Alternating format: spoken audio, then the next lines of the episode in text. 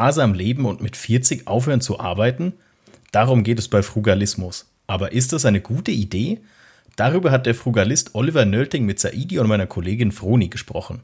Wie der Alltag als Frugalist so aussieht, erfährst du in dieser Folge Geld ganz einfach. Ja, hi Oliver, schön, dass du heute da bist. Hallo ihr zwei, ja, freut mich auch. Danke für die Einladung auf jeden Fall. Ja, freue mich auch, Oliver, dass du da bist. Lange nicht mehr gesehen. Das stimmt. Ich glaube, es sind zweieinhalb Jahre oder so. Die Zeit verfliegt echt richtig schnell. Genau. Ja, ist krass. Ja, hätte ich auch nicht gedacht, dass es schon so lange her ist. Für alle, die dich jetzt noch nicht so gut kennen wie wir, magst du dich vielleicht einfach mal kurz vorstellen, wer du bist, was du so machst mhm. und ja, vielleicht die wichtigste Frage, ähm, wie lange bist du schon Frugalist? Ja, ich bin Oliver Nölting, ich bin 34, wohne in Hannover und ich betreibe den Blog frugalisten.de. Wie der Name schon sagt, bin ich Frugalist und ähm, erkläre ich gleich nochmal ein bisschen ausführlicher, was das ist. Ich äh, lebe hier in Hannover mit meiner Partnerin und zwei kleinen Kindern zusammen. Äh, beruflich bin ich Softwareentwickler und den Blog betreibe ich seit 2015, so als Hobby eigentlich. Für mich ist Frugalismus aber vor allem eine Lebensphilosophie oder so eine Art ja, Leitlinie für, ein, für mein Leben, das mir äh, oder die mir hilft, ähm, ein möglichst erfülltes Leben zu führen. Und das ist tatsächlich was, was glaube ich viele nicht wissen, dass es beim Frugalismus nicht so sehr um Finanzen im Vordergründig geht oder irgendwie zu sparen oder so, sondern erstmal nur darum, wie lebe ich eigentlich ein erfülltes Leben. Und ähm, ja, wir sind ja hier bei Finanztipp, also Finanzen spielt schon eine Rolle bei Frugalismus. Die klassische Headline, die eben so in den Medien sehr präsent ist, mit dem man so Frugalismus gleichsetzt, ist dieses Rente mit 40. Also diese Idee, dass man so viel Geld spart, dass man mit 40 schon finanziell ausgesorgt hat und sozusagen in Rente gehen kann. Und das war früher eben auch mal mein Ziel. Ähm, und damit habe ich auch den Blog gestartet mit diesem, dieser Idee oder diesem Plan, mit 40 in Rente zu gehen. Mittlerweile habe ich das ein bisschen aufgeweicht, da können wir auch gleich nochmal drüber sprechen. Aber dafür sind Frugalisten eben nach wie vor sehr bekannt für diese Idee. Oliver, wenn wir schon bei, bei Begriffsklärung sind, ähm, es gibt ja in, vor allem in der englischsprachigen Welt diesen FIRE-Begriff, ja, Financial Independence, ja, Retire Early. Würdest du jetzt sagen, das ist im Grunde das gleiche wie Frugalismus oder würdest du sagen, nee, da sehe ich mich oder siehst du den Frugalismus schon irgendwie anders? Ja, ich würde schon sagen, es ist so ziemlich das Gleiche und ähm, das kommt eigentlich daher, dass als ich damals meinen Blog gestartet habe, 2015, war diese, dieses Thema, diese Idee in Deutschland noch gar nicht bekannt oder im deutschsprachigen Raum noch nicht bekannt. Es gab also eigentlich noch keine Blogs oder YouTuber oder sowas darüber. Ähm, in Amerika und im englischsprachigen Raum war das aber schon ein ziemlich großes Thema. Also Mr. Money Mustache, das ist, glaube ich, wahrscheinlich immer noch der bekannteste Blogger ähm, über das Thema Feier. Der ist mit 30 schon in Rente gegangen und ähm, hat Millionen von Klicks auf seinem Blog, verdient damit auch ziemlich viel Geld. Und ähm, ja, in Deutschland war das total unbekannt und ich war einer der ersten Blogger, die das nach Deutschland gebracht haben. Und ich habe einfach einen deutschsprachigen Begriff dafür be gesucht. Irgendwie sowas wie Frührente oder äh, sowas klingt natürlich total ja, falsch und äh, weckt völlig falsche Assoziationen. Und ähm, im Englischsprachigen gibt es so dieses, diesen Begriff Frugalism, Frugalist, ähm, für so Leute, die eben sparsam, genügsam leben. Und ich fand das cool und habe das dann so auf Deutsch mehr oder weniger übersetzt und dann auch mein Projekt Frugalisten genannt und dann diesen Begriff genutzt, Frugalismus. Wie war das denn bei dir? Warst du schon immer ein eher sparsamer Mensch oder kam das so vom einen Tag auf den anderen, dass du jetzt gesagt hast, okay, ich, ich will jetzt sparsam leben, ich will das jetzt äh, verfolgen so? Also ich war im Grunde noch nie so richtig verschwenderisch oder habe jetzt einen luxuriösen Lifestyle gelebt, aber ich hatte schon immer so die Idee im Kopf, ähm, also äh, kurz nochmal zurück, ich mache das jetzt seit zehn Jahren, also Frugalist bin ich seit ungefähr zehn Jahren. Und als ich das angefangen habe, war ich noch im Studium, stand kurz vor meinem Abschluss. Und ich hatte so die Idee, wenn du dann irgendwie arbeitest, einen Job hast, gutes Geld verdienst, dann baust du dir ein glückliches Leben auf, indem du dir eine schöne Wohnung besorgst, da tolle Möbel dir kaufst. Ähm, ich habe auch recherchiert, irgendwie welches Automodell am coolsten ist, das ich mir dann vielleicht kaufen oder leasen will von meinem ersten Gehalt. Also ich war schon in so einer Konsumlogik und hatte so die Idee, für ein glückliches, erfülltes Leben muss man die richtigen Produkte, die richtigen Dienstleistungen irgendwie kaufen, konsumieren. Ähm, einfach weil das irgendwie von der Gesellschaft so vorgelebt wird. Ne? Also die Werbung, äh, die man jeden Tag sieht oder auch im, im Freundesbekanntenkreis, da reden alle drüber, was sie sich gekauft haben und wo sie, wohin sie in Urlaub fahren und so. Also es ist sehr schwer, irgendwie so dieser Idee, Konsum macht glücklich, so zu entkommen, finde ich. Und deswegen war ich auch so ein bisschen auf dem Trip. Und gleichzeitig hatte ich ähm, nicht so ganz die Vorstellung, was mich denn so nach dem Studium erwartet. Ich fand so die Idee, irgendwie 40 Jahre lang irgendwo acht Stunden im Büro zu sitzen und da irgendwas zu arbeiten, fand ich nicht ganz so attraktiv. Ich hatte aber auch keine Alternative, weil ich dachte, naja, arbeiten gehen müssen wir alle bis 67, das geht ja nicht anders. Und dann bin ich eben über Mr. Money Mustache gestolpert, ja, durch einen Zufall und das hat mich total überzeugt. Aus zwei Gründen. Einmal, weil es natürlich eine ganz klare Alternative war zu diesem 9 to 5 to 65, also dieses 40 Jahre lang im selben Job zu arbeiten. Und auch, weil er eben mir gezeigt hat, dass diese, dieser Konsum oder diese Orientierung auf äh, Kaufen, auf Produkte und Dienstleistungen erwerben, eben nicht der Weg zu einem glücklichen Leben ist, sondern das glückliche Leben eigentlich durch andere Dinge zustande kommt und man dadurch eben so viel Geld sparen kann, dass man ja früher in Rente gehen kann oder irgendwie weniger arbeiten kann. Und das ist eben so eine Win-Win-Situation. Also ich kann irgendwie früher in Rente gehen, muss aber dadurch auf gar nichts verzichten, weil ich ähm, gleichzeitig eben an meinem an einem zufriedenen, glücklichen Leben irgendwie arbeite. Und das hat mir halt total gut gefallen. Und ich war ganz begeistert und habe dann angefangen, ein Haushaltsbuch zu führen und zu schauen, wo kann ich irgendwie Geld sparen äh, und dabei meine Lebensqualität ver verbessern. Das finde ich einen interessanten Punkt, weil du sagst, du hast angefangen, deine Lebensqualität zu verbessern. Wenn man jetzt an Fugalismus denkt, oder zumindest ich so, dass mein erster Gedanke wäre so, du verzichtest irgendwie auf Dinge, weil du sagst, ich arbeite jetzt irgendwie mehr, damit ich später dann mehr Zeit habe, irgendwie ab 40, dass ich dann in Rente gehen kann. Aber du sagst, du verzichtest gar nicht auf Sachen, oder? Genau, das ist eine ganz große Fehlannahme. Also viele Leute denken, Frugalisten verzichten irgendwie, damit sie finanziell frei werden können oder so. Also dass man so eine Art Trade-off da irgendwie hat. Und das ist aber eben nicht der Fall, sondern ich versuche gleichzeitig ein besseres Leben zu führen und Geld zu sparen. Und das geht eben dadurch, dass ich ganz klar mir bewusst bin, welche Dinge für ein glückliches Leben wichtig sind. Das sind einmal sowohl wissenschaftlich nachgewiesen als auch aus meiner eigenen Erfahrung. Soziale Beziehungen, also dass ich gute, eine gute Zeit habe mit Freunden, mit meiner Familie, ähm, also auch qualitativ hochwertige soziale Beziehungen pflege, ähm, dass ich eine erfüllte Tätigkeit habe, der ich nachgehe, wo ich einen Sinn drin sehe, wo ich irgendwie das Gefühl habe, ich trage was bei oder, oder schaffe was oder mache andere Menschen glücklich, dass ich Zeit habe und Freiheit habe, Sport zu treiben, mich gesund zu ernähren, draußen in der freien Natur unterwegs zu sein. Solche Dinge eben.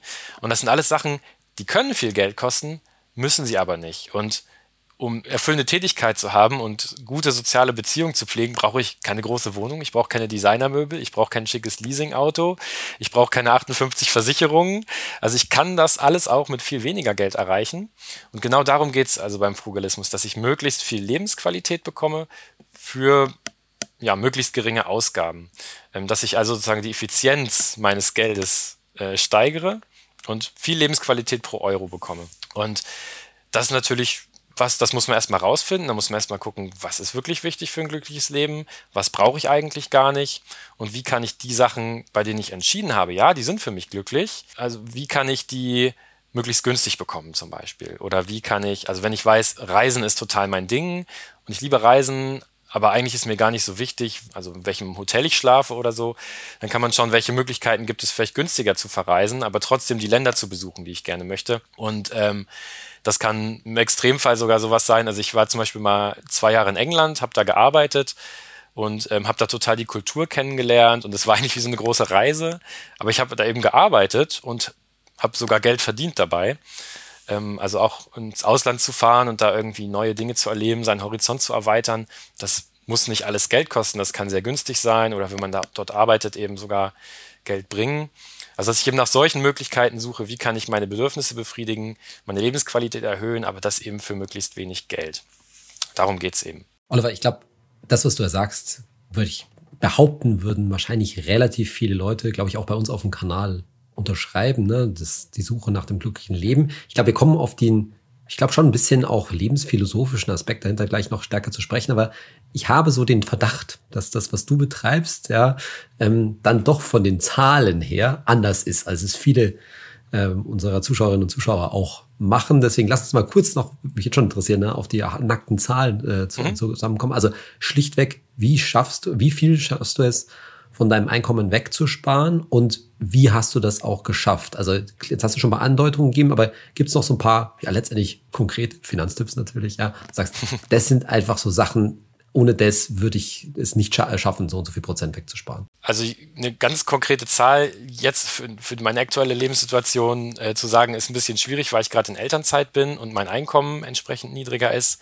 Aber die letzten Jahre habe ich immer so zwischen 50 und 70 Prozent meines Einkommens gespart. Also ich bin ja, wie gesagt, Softwareentwickler vom Beruf, seit einigen Jahren in Teilzeit angestellt, plus ein bisschen Selbstständigkeit nebenbei und tatsächlich war mein langfristiges Nettoeinkommen in den letzten Jahren relativ stabil bei etwa 2300 Euro im Monat. Davon ausgegeben habe ich vor fünf Jahren, glaube ich, waren es noch ungefähr 800, 900 Euro im Monat. Mittlerweile liegen meine Ausgaben ungefähr bei 1200 Euro im Monat. Natürlich bedingt vor allem durch die Familiengründung, aber auch Preissteigerungen. Das heißt, wenn ich jetzt wieder arbeiten gehe nach der Elternzeit, gleich werde noch einen Teil meines Einkommens an meine Freundin abgeben, die weniger arbeitet. Aber ähm, so würde ich meine, mein Einkommen für mich verwenden, dann wäre meine Sparquote aktuell so ungefähr bei 50 Prozent etwa. Ich hatte ein bisschen den Vorteil, dass ich von diesem ganzen Konzept natürlich schon im Studium erfahren habe. Da habe ich in der WG gelebt, bin mit dem Fahrrad zur Uni gefahren. Meine Ausgaben waren damals, glaube ich, 500 Euro oder 600 Euro. Und ein wesentlicher Aspekt, der auch dazu beigetragen hat, dass ich in den letzten Jahren so viel sparen und Vermögen aufbauen konnte. Vielleicht nochmal zum Vermögen. Also aktuell liegt mein Vermögen so bei 190.000 Euro ungefähr. Und ein Aspekt, warum ich das aufbauen konnte, war, dass ich eben nach dem Studium, als ich angefangen habe zu arbeiten, gleich angefangen habe, viel Geld, also 70 Prozent von meinem Einkommen zu sparen. Ich habe während dieser Zeit einfach weitergelebt wie ein Student. Also wir haben in der WG gewohnt, damals in England, haben, meine Freundin und ich haben uns ein Zimmer geteilt, was auch ganz witzig war. Ähm, ich bin mit dem Fahrrad zur Arbeit gefahren, habe also im Prinzip so weitergelebt wie vorher auch hatte dann Ausgaben von 800 Euro etwa im Monat umgerechnet. Und diese Ausgaben haben sich dann so über die Jahre halt so leicht, äh, leicht nach oben entwickelt. Aber ähm, ich musste jetzt nicht irgendwie, ich habe nicht angefangen, 2.000, 3.000 Euro auszugeben, musste davon jetzt irgendwie runterkommen. Und das hilft natürlich, wenn man schon von Anfang an so startet. Und was ich festgestellt habe, was super wichtig ist, ist so dieses Thema Wohnen und Arbeiten irgendwie hinzukriegen. Also ich sage mal, das Negativbeispiel ist, dass man irgendwo außerhalb von der Stadt äh, ein dickes Haus hat, äh, und da irgendwie 2000 Euro Kreditrate im Monat abzahlt und dann jeden Tag irgendwie mit dem Auto 50, 60 Kilometer irgendwo hinpendeln muss. Weil dann hat man einmal ein, eine teure Wohnung, ein teures Haus, was man unterhalten muss und man hat die Kosten für das Auto und für das Pendeln. Und das sind ja einerseits Kosten, die finanziell sind, aber auch Kosten, die, also Zeit, Kosten an Zeit und Lebensqualität, die man beim Pendeln äh, äh, verliert. Und äh, ich würde das immer versuchen so einzurichten, dass man erstens nah bei der Arbeit wohnt, dass man mit dem Fahrrad fahren kann, also im besten Fall sogar noch was für seine Gesundheit tut und damit wieder Lebensqualität gewinnt durch, das, durch die Fahrt zur Arbeit. Und ähm, dass man eben ja, versucht, so klein wie möglich zu wohnen. Also es soll jetzt nicht heißen, dass man jetzt nur auf 10 Quadratmeter irgendwie sich ein kleines Zimmer teilt, aber einfach überlegt, wie viel Wohnfläche brauche ich denn eigentlich? Wie viel Zimmer brauche ich denn eigentlich? und das auch zu, versucht zu optimieren. Also nicht irgendwie sich eine große Wohnung mietet und die dann vollstellt mit Gerümpel, sondern wirklich nur das in der Wohnung hat, was man auch braucht. Und ich mache das so, wenn wir feststellen, wir brauchen irgendwelche Sachen nicht mehr, Möbel nicht mehr, Einrichtungsgegenstände nicht mehr, dann verkaufen wir die wieder oder verschenken wir die wieder. Also wir versuchen einfach mit dem Platz, den wir haben, möglichst gut zu haushalten. Darf ich fragen, wie viel Platz ihr habt? Wir wohnen ja aktuell eben zu viert äh, auf 69 Quadratmeter in einer Drei-Zimmer-Wohnung ziemlich in der City in Hannover, also sehr zentral, äh, super Gegend und äh, haben auch einen schönen Gemeinschaftsgarten, den wir nutzen können. Haben eure Kinder dann ein Zimmer oder? Genau, wir haben jetzt ein Kinderzimmer, das ist auch das größte Zimmer in der Wohnung und dann noch ein Wohnzimmer und das Zimmer, wo ich jetzt gerade drin bin, das nutzen wir so ein bisschen als Büro und Schlafzimmer. Also es hilft auch manchmal diese klassische Aufteilung so von Schlafzimmer, Kinderzimmer, Wohnzimmer so ein bisschen zu durchbrechen und zu schauen, wie werden die Zimmer eigentlich genutzt und wie kann ich vielleicht ein Zimmer irgendwie doppelt nutzen, ne, zu verschiedenen Tageszeiten. Wenn ich weiß, zu einem Tageszeit, also nachts schlafe ich und tagsüber arbeite ich, dann kann ich ja Büro und Schlafzimmer zum Beispiel zusammentun. Oder irgendwie sowas. Oder wir haben halt in unserer Küche, die ist relativ klein, haben wir so ein bisschen was gebaut, dass man eine Bank äh, hochklappen kann, sodass man da auch mit mehreren Leuten irgendwie sitzen kann. Äh, und wenn man es nicht mehr braucht, klappt man es wieder zurück, schiebt den Tisch an die Wand und hat wieder mehr Platz. Also dass man einfach versucht, seine Wohnungseinrichtung so ein bisschen zu optimieren, dass man eben mit weniger Platz zurechtkommt. Und das Schöne dabei ist, ähm, das hilft ungeheuer viel Geld zu sparen. Also ich spare jetzt im Vergleich zu einer Vierzimmerwohnung, die größer ist, vielleicht 3, 4, 500 Euro Miete am Monat. Und das spare ich jeden Monat, ohne dass ich mich noch anstrengen muss, weil ich muss ja jetzt nicht gucken, ah, darauf verzichte ich jetzt, das kaufe ich mir jetzt nicht, sondern ich wohne ja einfach schon hier und ähm, ich spare es einfach nur, indem ich nicht umziehe. Ich glaube, das ist so ein bisschen was, also natürlich, das ist wahrscheinlich nicht für jedermann. Ne? Also ich glaube, da sind die Platzbedürfnisse schon unterschiedlich, aber es erinnert mich sehr stark an ein Interview, was wir gerade mit Gerd Kommer auch geführt haben, der nochmal dargestellt hat, wie gut wir pro Person in Deutschland an Wohnfläche aufgestellt sind. Mhm. Weil das eine, was du jetzt sagst, so auf teure Einrichtungsgegenstände, Möbel etc. zu verzichten. Das sind halt einmalige Kosten, aber was du ja gerade darstellst, ist sozusagen die Wohnfläche zu optimieren, weil das sind ja laufende Kosten. Und wie wir alle genau. wissen, ne, so oft zieht man vielleicht dann doch nicht um. Und äh, deswegen steht halt dann, glaube ich, doch auch viel Wohnfläche leer. Ist das sowas, weiß ich nicht, was du vielleicht auch aus deiner Community hörst, dass man so dieses, dieses, wie viel Platz brauche ich, diese Wohnflächenoptimierung, dass das ein ganz großer Faktor ist? Also man kann sich ja schon überlegen, dass das ein, ein wichtiger Aspekt ist, wenn man jetzt schaut, wie kann ich sozusagen meine Ausgaben optimieren. Für die allermeisten Leute ist das Thema Wohnen halt ein, der extrem größte Ausgabenblock. Und ich kann jetzt versuchen, irgendwie an Lebensmitteln zu sparen oder am Klopapier, da spare ich dann vielleicht 20 Euro im Monat. Aber wenn ich eben mein, meine Wohnung optimiere, da kann ich ganz leicht mehrere hundert Euro im Monat sparen, wenn ich am Ende auf ein Zimmer weniger äh, komme. Und ähm, das ist eigentlich mal so das Erste, was man so in Angriff nehmen sollte. Oder wo man schauen, wenn ich eh umziehe, ne, dass ich gucke, ähm, wo ziehen wir da jetzt hin und, und wie viel kostet das dass man da eben als erstes optimiert. Deswegen ist das schon am, am besten. Und was ich, ich fand es ganz interessant, dass du sagst, das ist nicht für jedermann. Da würde ich komplett widersprechen. Ähm, ich glaube schon, dass so diese, diese Gedanken für jedermann sind und jeder, die sich machen sollte, eben nicht so nach diesem Maximalprinzip zu handeln, so welche Kreditrate kann ich mir mit meinem Einkommen leisten und was für ein Haus kann ich mir damit kaufen, sondern umgekehrt vorzugehen, zu sagen, wie viel Wohnfläche brauche ich denn eigentlich wirklich für erfülltes Leben, wenn ich optimiere? Und die Antwort darauf ist natürlich völlig unterschiedlich. Also der eine sagt, ey, so ein 10 Quadratmeter Tiny House, voll in Ordnung für mich. Und der andere sagt, nee, also 100 Quadratmeter ist mir schon wichtig, weil ich habe irgendwie Hobbys, die viel Platz brauchen, Modelleisenbahn oder sowas. Und dann kann man eine bewusste Entscheidung treffen. Dann weiß ich, die Modelleisenbahn ist es mir wert, auf 100 Quadratmetern zu leben oder eben auch nicht. Äh, oder man sagt sich, ich gründe einen Modelleisenbahnclub in irgendeiner Scheune, die viel günstiger ist und habe da noch ein bisschen eine gute Zeit mit Kumpels oder so. Also dass man einfach so ein bisschen auch out of the box denkt und ähm, einfach bewusste Entscheidungen trifft, ähm, statt einfach nur zu sagen, was kann ich mir leisten und mehr Quadratmeter ist gut. Und ich glaube, dann ist es eben für jeden was. Also ich glaube, was in diese Entscheidungen ja auch ganz viel, jetzt sind wir natürlich schon mitten in der Psychologie, Philosophie, Diskussion drin. Ich glaube, was in diese Entscheidung immer sehr für reinspielt, ist halt dann auch gesellschaftlicher Druck, ja, Druck von den gefühlten Peers und so weiter. Und ich erlebe es so in meinem Bekanntenkreis, dass wenn Leute über Umzug, eigene Immobilie und so da nachdenken, die sehen das, glaube ich, auch immer stark mit fremden Augen. Ne? Also die ziehen irgendwo hin und wenn die dann einziehen oder sich das aussuchen, das auch einrichten, dann denken die so den gefühlten Besucher mit, ne? Was ist dann, wenn ich dann eine Einweihungsparty gebe oder wenn ich das meinen Freunden oder meiner Familie, sogar den eigenen Eltern zeige, was sagen die dann da dazu? Und ich höre so ein bisschen bei dir raus, gerade dadurch, dass du dir diesen Fugalismus-Mindset schon seit Studententagen angewöhnt hast, dass du wahrscheinlich davon relativ, da relativ unempfindlich bist, oder? Also das, das ist das vielleicht etwas, was du nicht so stark merkst. Du sagst, ja, ich muss jetzt da was herzeigen können. Nee, genau. Vielleicht ist natürlich auch ein Faktor, dass das vielleicht nicht so meiner Persönlichkeit entspricht oder ich auch nicht eine Peer Group habe, äh, die so darauf abzielt. Aber ich glaube, man muss sich dann einfach fragen, will ich mich glücklich machen? Will ich andere Leute glücklich machen? Oder macht es mich glücklich, dass ich andere Leute, dass ich anderen Leuten imponieren kann? Ne? Wenn man jetzt sagt, mir ist es wichtig, dass andere Leute vielleicht beeindruckt sind, dann ist das ja auch eine interessante Erkenntnis über sich selber. Ähm, aber auch dann kann ich überlegen, wovon sind die Leute denn beeindruckt? Sind die beeindruckt von dem tollen Garten oder sind die einfach beeindruckt, weil wenn ich eine Party mache, äh, dass es da cooles Essen gibt und coole Musik und alle gut drauf sind und das eine Party ist, an die man sich erinnert, auch wenn der Garten vielleicht nur halb so groß war. Ne? Also auch da kann man wieder bewusste Entscheidungen treffen ähm, und zu schauen, was ist es denn eigentlich, was die Leute beeindruckt? Wovon wären sie beeindruckt, wenn das jetzt mein Ziel ist, andere Menschen zu beeindrucken? Gartenpartys sind ja an sich was Cooles. Also es ist ja nicht so, dass, äh, dass man auch als Frugalist keine Gartenpartys schmeißen sollte. Äh, ganz im Gegenteil. Es geht ja um soziale Kontakte und wertvolle soziale Beziehungen.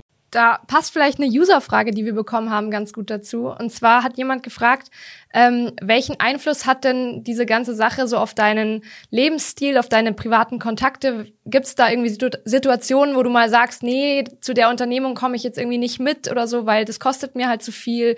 Und wie ist es, wenn du dann nicht dabei warst und du nicht mitreden kannst? Oder gab es sowas schon mal bei dir?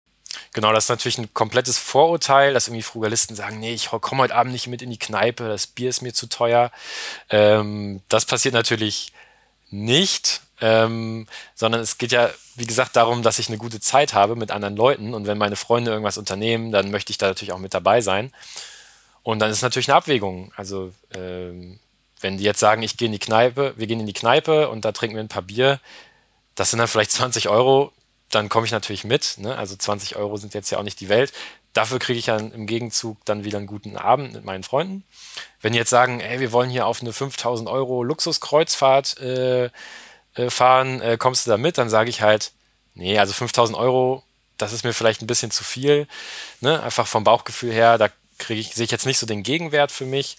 Aber wenn ihr wieder da seid von der Kreuzfahrt, dann machen wir bei mir einfach eine fette Grillparty oder gehen mal ein Wochenende campen oder so. Ähm, da muss man eben schauen, wie viel ist einem was wert, aber es geht nicht darum, dass ich jetzt irgendwie irgendwelche Aktivitäten absage, um Geld zu sparen. Ähm, wenn ich in diesen Aktivitäten halt eigentlich einen Mehrwert für mich und mein, mein Leben sehe. Ähm, das passiert nicht und ich habe auch noch nicht wirklich irgendwelche Sachen abgesagt, ähm, weil ich mir denke, das ist, also ich glaube, jeder hat schon mal irgendwas abgesagt, weil er dachte, nee, das ist mir zu teuer. Ne? Ähm, klar, ähm, es gibt immer Leute, die reicher sind, die immer fragen, äh, kommst du mit dahin? Und dann sagt man sich, oh nee, also es ist mir ein bisschen zu heftig. Aber ähm, man macht dafür ja dann andere Sachen, vielleicht mit anderen Leuten oder mit den gleichen Leuten dann was anderes. Und dadurch hat man dann auch nicht das Gefühl, was verpasst zu haben oder irgendwas zu verzichten. Hast du solche Ausgaben eigentlich für dich budgetiert? Also hast du so eine Art Freizeitbudget oder sogar ein eigenes Spaßkonto? Gibt es ja auch diese Idee? Oder brauchst du es einfach nicht, weil du von Natur aus ja, da halt dich am Riemen reißen kannst. Genau, ich habe gar keine Budgets und ich bin auch kein Freund von Budgets ähm, oder irgendwelchen Einschränkungen. Und die Idee, die dahinter steckt, die kommt aus äh, dem Buch Your Money or Your Life, was so ein bisschen, ja, äh, man könnte sagen, so die Gründung, das Gründungswerk der Feierbewegung ist. Also es ist schon echt alt, von 1992. Und da in diesem Buch ist auch so der Begriff FI, Financial Independence, so zum ersten Mal äh, einem breiteren Publikum bekannt geworden. Und ähm, das Buch basiert so auf so einem, auf so einem Workshop oder so einem Seminar, was halt versucht, Leuten beizubringen, wie sie eben finanziell frei werden können und gleichzeitig ein glückliches Leben führen können, also was ich auch versuche. Und die sagen, man muss sich seiner Werte und seiner Ziele bewusst werden und gleichzeitig seine Ausgaben tracken. Also es geht nicht ums Budgetieren, sondern tracken, also aufschreiben auf einen Cent genau, wie viel gebe ich eigentlich aus. Und dann kann ich hinterher schauen, passen diese Ausgaben eigentlich zu meinen Werten und meinen Zielen. Ne? Also wenn ich wenn mir soziale Beziehungen wichtig sind, ich sehe, ich gebe viel Geld aus für meine Freunde und Urlaub und meine Familie und so, aber weniger für die Wohnung, dann, es, dann passt das ja ungefähr. Und wenn ich sehe, ich gebe super viel Geld für meine Wohnung aus und fast nichts für meine Freunde, obwohl ja eigentlich soziale Beziehungen mir super wichtig sind und die Wohnung nicht, dann passt was nicht. Ne? Also, dass ich versuche, meine Ausgaben so mit, meinen, mit dem in Einklang zu bringen, was ich eigentlich mag und was ich eigentlich will. Und wenn man erstmal das so ins Reine gebracht hat, dass man weiß, diese Ausgabe ist angemessen und die passt zu dem, was ich möchte und da kriege ich auch entsprechendes Lebensglück als Gegenwert sozusagen, dann braucht man kein Budget mehr, weil dann, dann passt ja alles schon so. Und dann muss ich mich auch nicht beschränken. Wenn ich mich jetzt beschränke, ne, ich habe jetzt keine Ahnung, ich habe jetzt ein Spaßbudget und das Spaßbudget ist jetzt der 28. Das Spaßbudget ist aufgebraucht und meine Freunde sagen, ey, hast du Bock mit Go-Kart zu fahren? Und ich sage so, nee, Spaßbudget ist aufgebraucht leider für diesen Monat, also die 30 Euro habe ich jetzt nicht mehr. Dann würde ich mich beschränken, ich würde Lebensqualität verlieren und das ist nicht das, was ich als Frugalist will. Das heißt, das passt dann irgendwie nicht zusammen. Oder ich müsste halt irgendwie mein Budget erweitern und sagen, ja, dann ist jetzt mein Spaßbudget doch wieder 230 Euro im Monat. Aber warum, warum habe ich dann das Spaßbudget? Ne? Also es geht eher darum, äh, dass ich meine Ausgaben aufschreibe. Das mache ich auch seit zehn Jahren. Und dann einfach so ein bisschen ein Gefühl dafür entwickle, wo geht das Geld eigentlich hin, was ich ausgebe und passt das so zu dem, was ich will, ne, und wo ich, wo ich hin will. Und wenn ich so das ungefähre Gefühl habe, das ist so ganz gut und das ist auch alles so optimiert, dann ist es auch in Ordnung. wenn ich nach einem Jahr drauf gucke, ach krass, du hast aber echt viel fürs Essen gehen bezahlt jetzt äh, oder ausgegeben dieses Jahr. Und irgendwie war es immer nur so, so richtig cool war es nicht und immer nur labbrige Pizza. Und dann könnte ich mal überlegen, vielleicht sollte ich doch lieber mehr zu Hause kochen. Ne? Also, dass man schaut, wie viel Lebensqualität habe ich denn für diese Ausgaben eigentlich im Gegensatz bekommen. Und umgekehrt ist es auch oft so, dass man manchmal so ein schlechtes Gewissen hat, so, oh, wir waren echt jetzt viel essen oder ähm, keine Ahnung, ich habe irgendwie so viele Möbel gekauft und war das denn wirklich nötig? Und dann schaut man am Ende in sein Haushaltsbuch, ja gut, wir haben irgendwie 12.000 Euro dieses Jahr ausgegeben, oder ich habe 12.000 Euro ausgegeben insgesamt für alles.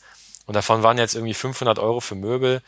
Ja gut, nächstes Jahr sind es nur noch 100, war jetzt auch nicht so wild. Also dass man auch dadurch ein bisschen entspannter wird und sich nicht so einen Druck macht. Weil man einfach weiß, so im Groben und Ganzen habe ich ein gutes Gefühl dabei und es passt alles und alles ist so einigermaßen optimiert. Und dann braucht man meiner Meinung nach eben auch keine Budgets oder Beschränkungen oder so, um sich im Zaum zu halten. Aber das ist natürlich auch unterschiedlich. Manche Leute fahren damit total gut mit Budgets und ähm, erreichen damit ihre Ziele. Da will ich jetzt auch niemandem Vorschriften machen oder so, aber ich finde, ähm, ist nicht unbedingt nötig. Apropos Ziele, was ist denn so dein Ziel? Hast du irgendwie so eine Summe im Kopf, wo du sagst, ab der muss ich nicht mehr arbeiten oder, weil du hast ja vorher schon angesprochen, so dein Ziel hat sich im Laufe der Zeit ein bisschen verändert. Vielleicht kannst du da noch ein bisschen drauf eingehen. Genau, mein, mein ursprünglicher Masterplan war eben so dieses klassische mit 40 in Rente. Ich habe mir damals zum Berufsstart mit 27, habe ich mir mal so eine Excel-Tabelle gebaut, habe ich reingeschrieben, wie hoch sind meine Ausgaben heute, wie hoch sind meine Einnahmen heute. Und dann habe ich so ein bisschen geschaut, wie viel verdient man vielleicht als Softwareentwickler mit zehn Jahren Berufserfahrung. Habe dann zwischen diesen beiden Werten so interpoliert. Und bei den Ausgaben das gleiche, habe ich einfach mal überlegt, wie viel äh, gebe ich vielleicht mit einer Familie aus später in zehn Jahren dann habe ich da mal mit den doppelten Ausgaben gerechnet und dazwischen dann interpoliert. Also einfach wirklich nur so eine ganz, ganz grobe Abschätzung, wie könnte es ungefähr sein. Und dabei kam eben raus, ja, es ist realistisch für mich, mit 40 in Rente zu gehen. Ne? Also kann sein, dass es nicht ganz klappt, aber es ist durchaus realistisch. Ja, dann habe ich so ein bisschen meine Finanzen danach gemessen, auch an diesem Masterplan. Und es ist aber relativ schnell ähm, deswegen vor allem gekippt oder äh, schwieriger für mich geworden, weil ich einfach sehr schnell aufgehört habe, Vollzeit zu arbeiten. Also ich bin schon nach zwei Jahren im Beruf äh, auf eine Teilzeitstelle gewechselt. Und äh, jetzt habe ich angefangen, so Dinge zu machen wie ein Jahr Elternzeit zu nehmen. Also ähm, meine Einnahmen haben sich einfach nicht so entwickelt, wie ich das damals prognostiziert habe. Dafür habe ich eben aber auch weniger gearbeitet. Und ja, meine Ausgaben sind tatsächlich sogar etwas unterhalb des Plans. Also ich habe letztes Jahr mal einen Blogartikel veröffentlicht, da habe ich so ein bisschen nachgerechnet, wie haben sich denn eigentlich meine Ausgaben tatsächlich entwickelt und meine Einnahmen und wie war damals der Plan. Und habe auch die Werte um die Inflation bereinigt, dass es eben korrekte Daten sind. Und ja, meine Ausgaben sind tatsächlich bisher nicht so angestiegen, wie ich das gedacht habe damals. Meine Einnahmen sind aber eben auch geringer ausgefallen als gedacht. Und deswegen muss ich heute sagen, die Rente mit 40 ist für mich in der Reihenform wie damals geplant wahrscheinlich nicht mehr ganz realistisch. Also ich müsste jetzt tatsächlich auch wieder Vollzeit richtig reinknüppeln und mein Einkommen erhöhen, um das noch zu schaffen. Ähm, und mit kleinen Kindern äh, finde ich mittlerweile ist eigentlich eher weniger zu arbeiten äh, schön und sinnvoll und macht Spaß, einfach mehr Zeit auch für die Familie zu haben und ein bisschen vielleicht auch für sich. Ähm, dass ich also wahrscheinlich meine Arbeitszeit jetzt nicht noch wieder hochdrehen werde. Und ähm, ja, dann wird es vielleicht die Rente mit 45. Und gerade jetzt in der aktuellen Situation mit Kindern ähm, wird mir das sehr, sehr bewusst, was für ein Luxus das eigentlich ist. Wir kennen ja auch sehr viele andere Familien mit, mit kleinen Kindern und das ganz typische Bild ist eigentlich so, nach der Geburt geht die meistens die Mama in Elternzeit für ein Jahr, bekommt Elterngeld und wenn das Elterngeld dann alle ist, dann geht es eigentlich auch ganz schnell wieder in den Job zurück. Ja, muss ich doch Teilzeit arbeiten, damit es reicht. Ne, der Papa arbeitet sowieso irgendwie Vollzeit. Ähm, und man muss irgendwie, man ist gezwungen zu arbeiten, weil man ja irgendwie seinen Lebensunterhalt verdienen muss, vielleicht einen Kredit abbezahlen muss. Und bei uns ist das total anders. Wir haben verhältnismäßig geringe Ausgaben. Also in der gesamten Familie liegen unsere Ausgaben aktuell bei etwa 2400 Euro. Also ich habe ja schon gesagt, ungefähr 1200 aus und meine Freundin nochmal einen ähnlichen Betrag. Und ähm, ja, dadurch müssen wir einfach, ich habe zusätzlich noch sehr viel Erspartes, also dadurch sind wir einfach nicht gezwungen zu arbeiten und können Elternzeit machen, einfach so lange wir wollen, ohne finanzielle Zwänge zu verspüren. Und wenn ich hier so in meinem Bekanntenkreis, in meinem Umfeld erzähle, dass ich jetzt ein Jahr in Elternzeit bin, dann ist die erste Reaktion, ach so, und dann geht deine Frau arbeiten. Nee, nee, die ist auch zu Hause. Also wir machen zusammen Elternzeit und das ist was ganz, ganz Unübliches. Und diesen, diesen Luxus an Freiheit, an Freizeit gönnt sich eben eigentlich fast niemand. Und das ist jetzt was, wo ich finde, Frugalismus sich total bezahlt macht und eigentlich das Gegenteil von dem der Fall ist, was viele sagen, Frugalismus ist nichts für Familien, das geht nicht, wenn man Kinder hat. Nein, ich sage, das genau Gegenteil ist der Fall. Gerade wenn man Familie hat, ist Frugalismus einfach Gold wert weil man, ne, weil der, der Wert von Arbeitszeitreduktion, von Elternzeit, von Sabbaticals, äh, von Teilzeitarbeit einfach viel, viel mehr, äh, viel, viel höher ist, wenn man eine Familie hat und sich dann sowas äh, absolut lohnt. Was du da gerade betonst, finde ich total wichtig, ne? Also, weil es hört sich ja manchmal so an, Fire oder Frugalismus, ich sage jetzt mal ein böses Wort, ah, das ist eine Sekte, dem man beitritt oder nicht, ne? Das ist so eine Null- oder Eins-Entscheidung. Letztendlich macht ihr ja nur das, was, glaube ich, auch ganz viele, auch hier auf dem Kanal natürlich machen. Ne? Ihr wollt letztendlich äh, Arbeit durch Kapital, durch Geld ein Stück weit ersetzen und dadurch eben, wie du gerade sagst, auch Zeit gewinnen. Und mein Gedanke war halt, und deswegen fand ich das sehr interessant, was du gerade gesagt hast, immer so ein bisschen, ja, aber bis ich dann da, also so war mein naiver Blick darauf, bis ich dann da bin, ja, da brauche ich halt schon, brauche ich eine Zeit lang, ne, in der ich auch richtig reinklotzen muss, viel arbeiten und so weiter. Und diese Zeit, die will ich mir halt auch nicht von meinem Neben Leben nehmen lassen. Ne? Also mit anderen Worten, dieser Aspekt, wie verbringe ich denn eigentlich meine Zeit und was tue ich denn in dem Job? Und ich glaube, dass viele Leute da so ein bisschen den Fehler machen zu sagen, naja, Hauptsache, ich komme irgendwann mal aus diesem langweiligen Job, den ich habe, raus. Das ist, glaube ich, so der Traum, ja. Ob wir jetzt mit 40 aufhören oder mit 50 aufhören. Hauptsache, ich muss irgendwann nicht mehr acht Stunden am Tag das machen, was ich, äh, was ich heute mache. Und was du ja gerade erzählst, dass durch diese Lebensweise du das eigentlich schon geschafft hast, dir deine Zeit so einzuteilen, dass es halt jetzt schon möglich ist und nicht erst mit 40 oder 50, weil ich, ich frage mich dann immer, das habe ich neulich auch zu einer Bekannten gesagt, mein Gott, was, was machst du denn mit der ganzen Zeit in der, in der Zeit? Ne? Das sind auch Jahrzehnte von deinem Leben und nicht erst denken, dass du dann irgendwie mit 40 und 50 das richtige Leben beginnst. Es ist zu spät, ja, was weiß ich, vielleicht wirst du krank, ja. Also ich habe mhm. leider auch gerade äh, von Leuten gehört, ne, die sind, da ist die Schwester mit 45 gestorben an, an Krebs, ja, und dann also sorry, ich will jetzt nicht mit dem, den, nichts an, den, an, an die Wand malen, aber sowas kann natürlich auch passieren. Und die Zeit, die man jetzt hat, ist halt auch total wertvoll.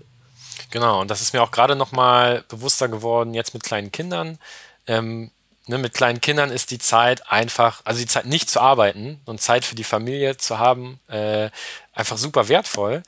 Und es ist, ich, ich bin überzeugt, es ist besser, jetzt die Elternzeit zu nehmen, jetzt weniger zu arbeiten, als irgendwie jetzt durchzuknüppeln und mit 40 die Rente zu schaffen, und nachher bin ich 40, komme nach Hause, ey, Papa ist in Rente, Papa hat frei.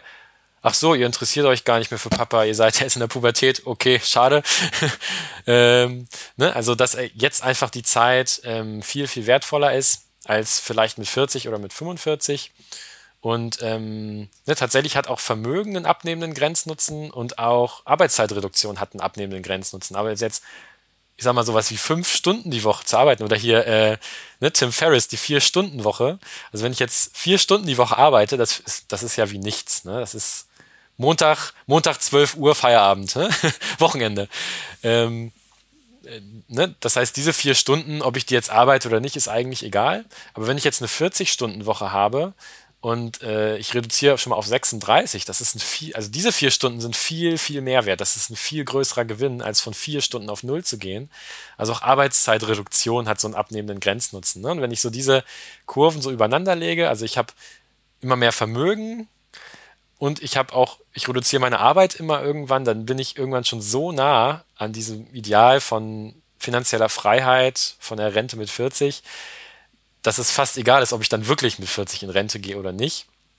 Ja, also wenn ich jetzt so viel Vermögen habe, aktuell, ich könnte mit meinem Vermögen, könnte meine Familie ungefähr zehn Jahre überleben, ohne irgendwas zu arbeiten. Ähm, ne, das ist ja einfach so, so ein großes Sicherheitspolster, dass man Entscheidungen, wie viel ich arbeite, was ich arbeite, so krass unabhängig von, von finanziellen Zwängen treffen kann. Äh, ne, dass ich eigentlich schon sehr viel näher dran bin an diesem, an diesem Zustand finanzieller Unabhängigkeit, als, äh, als man vielleicht denkt, wenn man nur auf die Zahlen schaut. Ein Gedanke noch zu der Pubertät, ne? als jetzt in meinem Fall als Vater älterer Kinder, das ist auch super investierte Zeit, weil dann ist nämlich, wenn man die Zeit früher in die Kinder setzt, jetzt würde ich mal hoffen, ne, mein Großer ist da gerade mittendrin, ähm, die interessieren sich halt dann auch mehr für dich, auch wenn sie älter werden, wenn ihr nämlich eine gute Beziehung ähm, aufgebaut hat und Mama oder Papa nicht die ganze Zeit einfach nur gearbeitet haben, als sie klein waren. Ja, sehr cool. Genau, das unterstützt ja dann nochmal die, diese Idee, ne? Also Frugalismus als Werkzeug einzusetzen, um eben mehr Zeit für die Familie auch zu gewinnen. Genau. Das ist doch ein sehr schönes Schlusswort. Danke dir für das äh, sehr, sehr interessante Gespräch, für die Einblicke in dein äh, Privatleben ja eigentlich. Ähm, für alle, die sich dafür noch mehr interessieren, ihr könnt ja mal auf Olivers Blog vorbeischauen, auf frugalisten.de. Ähm, und ansonsten, ja, ich äh, werde auch hin und wieder mal vorbeischauen und dich weiter verfolgen, denke ich. Sehr, sehr spannend. Sehr cool, gerne. und dann, ja, bis zum nächsten Mal. Bis bald. Ja, vielen gefreut. Dank. Vielen Dank. Jo, bis bald. Macht's gut. Ciao. Ciao, ciao.